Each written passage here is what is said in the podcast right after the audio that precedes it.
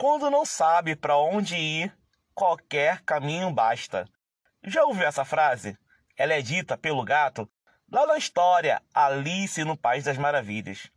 Quer saber o que ela tem a ver com o episódio de hoje? Continue comigo após a vinheta e vamos descobrir.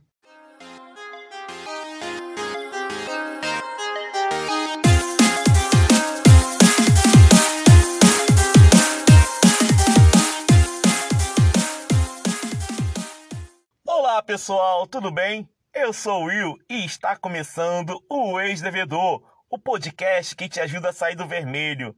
E antes de qualquer coisa, feliz ano novo! O ciclo de 2020 fechou. Que ano doido foi esse, hein, gente? Muitas histórias, muitas lições. Nossa, sou muito grato por tudo que aconteceu em 2020. Seja coisa boa, seja coisa ruim, porque me tornou um ser humano muito melhor do que era antes. Hoje eu comecei o episódio citando uma frase que eu vi quando criança, ao assistir Alice no País das Maravilhas, e só fui entender o sentido dela quando fiquei adulto. Ela quer dizer que quando não temos um objetivo pré-determinado, definido, estamos perdidos e ficamos à mercê da sorte. E transformar a vida numa grande loteria faz sentido para você? Não sei se já contei isso aqui no ex-devedor, mas cresci em comunidade. E uma coisa que sempre me incomodou era o fato de conviver com muita gente que não conseguia falar claro do futuro. Não tinha expectativa, não tinha segurança. Mas fiquei muito pasmo depois que saí e percebi que esse comportamento se repete em todas as classes sociais. Muita gente vive sem enxergar um futuro, sem saber do amanhã. É só o hoje pelo hoje, amanhã a gente dá um jeito. E eu já falei isso várias vezes, né? Dá um jeito nunca dá certo. Uma hora dá ruim e dá ruim mesmo. E se eu olhar para trás, esse foi um dos fatores que me fez dever. A falta de expectativa de futuro, a falta de meta, a falta de objetivo. Caí no fundo do poço logo após atingir o auge da minha vida, e não foi por falta de dinheiro, mas sim por falta de metas e educação financeira, e principalmente de objetivos. Isso aconteceu quando eu realizei meu maior sonho de vida, que era me tornar militar. A minha vida toda estudei e me dediquei para realizar esse sonho. E quando aconteceu, uma grande incógnita me dominou. E agora? Já sentiu isso alguma vez? Se já, sabe a sensação de vazio que nos preenche, não é? E eu, maroto, vou resolver isso como? Me sabotando, me ferrando. E aí, vocês já sabem, né? Mas por que falei disso? Dois minutos, meu criança e minha criança é simples para mostrar o quanto é terrível viver sem objetivo e que isso traz grandes consequências. Quantas vezes já falamos ou ouvimos alguém falar que vai vencer na vida, mas não faz nada além de falar, hein? Vou vencer na vida, mas depois que terminar essa série aqui, ó, ela é ótima, menina, ela é ótima. Isso acontece porque não basta ter uma meta, né? Tem que executar, tem que pôr em prática, tem que descobrir quais são os recursos que já tem e quais recursos que precisa adquirir. Muita gente associa a execução de uma meta a dinheiro, a coisas que ainda não tem. Mas pare e perceba todos os recursos que possui. Não dá para fazer alguma coisa? Não dá para iniciar algo? Por exemplo, eu queria fazer um podcast, eu não tinha microfone, não tinha nada, mas tinha um celular. Resolvi gravar e postar. E aí, ó, o que que deu? O ex-devedor. Não tinha recurso nenhum no início, mas tinha vontade e tinha cara de pau. Pense bem, Quanto tempo fica na internet vendo a vida dos outros? Vídeos de gatinhos, de animais de estimação, hein? Esse tempo perdido se chama de emburrecimento, bebê. Pode aproveitar ele muito bem fazendo algo que vai lhe trazer lucro, adquirindo conhecimento, desenvolvendo uma habilidade ou então divulgando alguma coisa que você faz. Precisou de dinheiro para poder executar essa meta? Não, não. Precisou de boa vontade e atitude. Quando estava endividado, criei a meta de pagar dívidas. No início foi complicado, mas tudo ficou fácil quando passei a escrever as minhas metas. Lá no episódio 2 eu contei tudo isso, como fiz o plano, como é que executei, como é que coloquei em prática todas as ideias que tinha na minha mente. Um plano só é um plano quando está no papel descrito tintim por tintim. Nossa, me senti o senhor de muitas ideias agora, tintim por tintim. Parece meu avô falando, Jesus do céu. Mas pra que vai escrever tanto, hein, meu Deus? Pra quê? Simples. para analisar onde pode dar ruim, onde tem que dar mais atenção, onde pode abrir mão, onde não pode abrir mão, essas coisinhas assim, para potencializar os seus resultados. Mas tenha atenção no que eu vou falar agora, hein? Primeiro, as metas e objetivos, sonhos, seja lá como você chama isso, devem ter prazos bem definidos, de início, meios e fim. Sim, meios. Sabe, cada etapa tem que ter um prazo de início e de fim, porque isso fortalece o seu comprometimento na realização. Vou dar um exemplo prático para vocês entenderem isso melhor. Maria quer pagar os boletos do Magazine Bahia, mas ela definiu que vai fazer isso em julho. Analise bem, julho tem todos os anos, né? Ou até a Terra acabar, ou até o mundo acabar, mas enfim. Julho tem todos os anos. E julho tem 31 dias. Quando Maria vai pagar esse boleto, hein?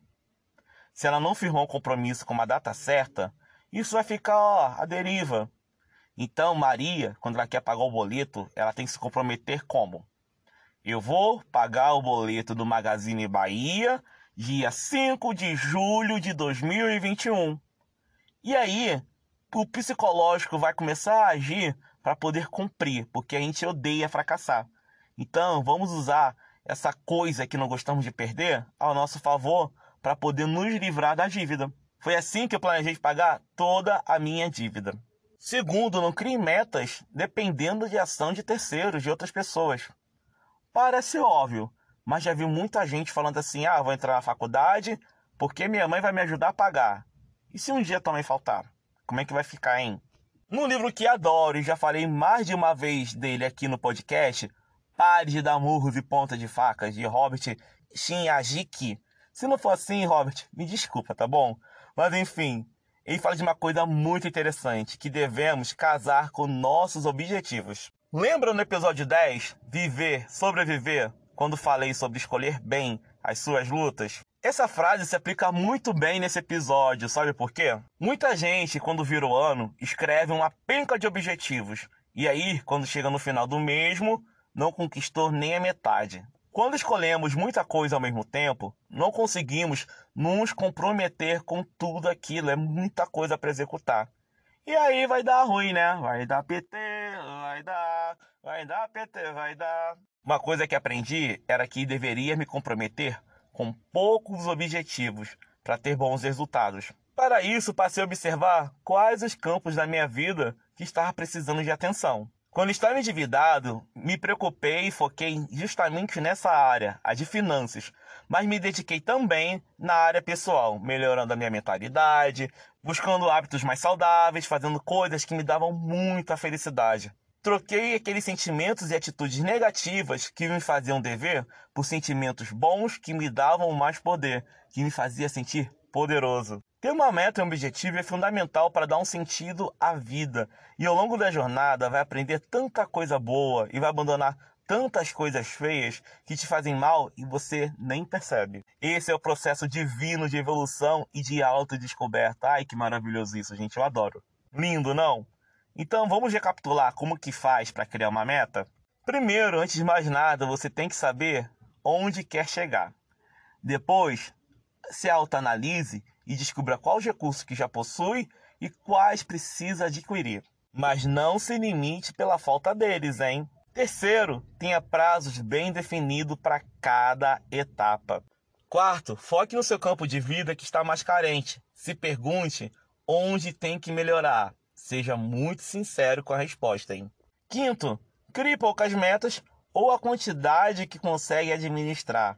E, gente, para facilitar, fragmente aquela metona em pequenas metinhas, como a nossa Natália Cury fala né, na No Me Poupe. Assim fica muito mais fácil atingir elas, não é?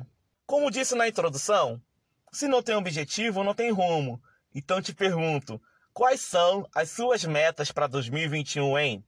Já sabe? Nem me venha com aquela resposta pronta. Ah, saúde, paz, amor. Gente, é sério. O que, que você merece em 2021? Quais são os agradecimentos que fará dia 31 de dezembro desse ano? Do que vai se orgulhar de contar para os outros, hein? Para você se comprometer ainda mais, na bio do nosso Instagram, arroba o ex-devedor, vai ter um link para baixar um contrato que você fará com você mesmo. Calma, ele tem um valor simbólico. É só para poder criar a ideia de compromisso com o objetivo. E quando preencher, deixe um lugar visível e acessível para poder ler todos os dias. Ah, já esquecendo disso. Selecione uma pessoa com muita confiança para poder contar tudo o que planejou para eles. E assim, cria um compromisso oral.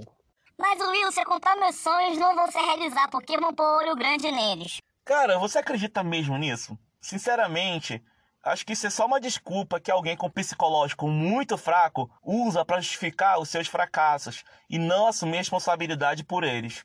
Repara só, quem diz isso tem sucesso? Então deixa de besteira e bora fazer 2021 acontecer. E aí, quais são seus objetivos para esse ano, hein? Parar de dever, dar um jeito na vida, começar a estudar, iniciar uma faculdade, fazer curso, viajar para o exterior, alugar uma casa. Olha, vou fazer o seguinte, lá no post desse episódio, comenta lá com a hashtag eu vou ex-devedor que eu vou saber que está comprometido e com muito sangue nos olhos para conquistar os seus sonhos. Então é isso, pessoal. O primeiro episódio do ano vai chegando ao fim, mas não deixe de sonhar e principalmente não deixe de agir, porque quero te encontrar, hein? Lá no topo do mundo. Vamos fazer 2021 um ano muito, mas muito incrível e próspero. Feliz ano novo e tchau!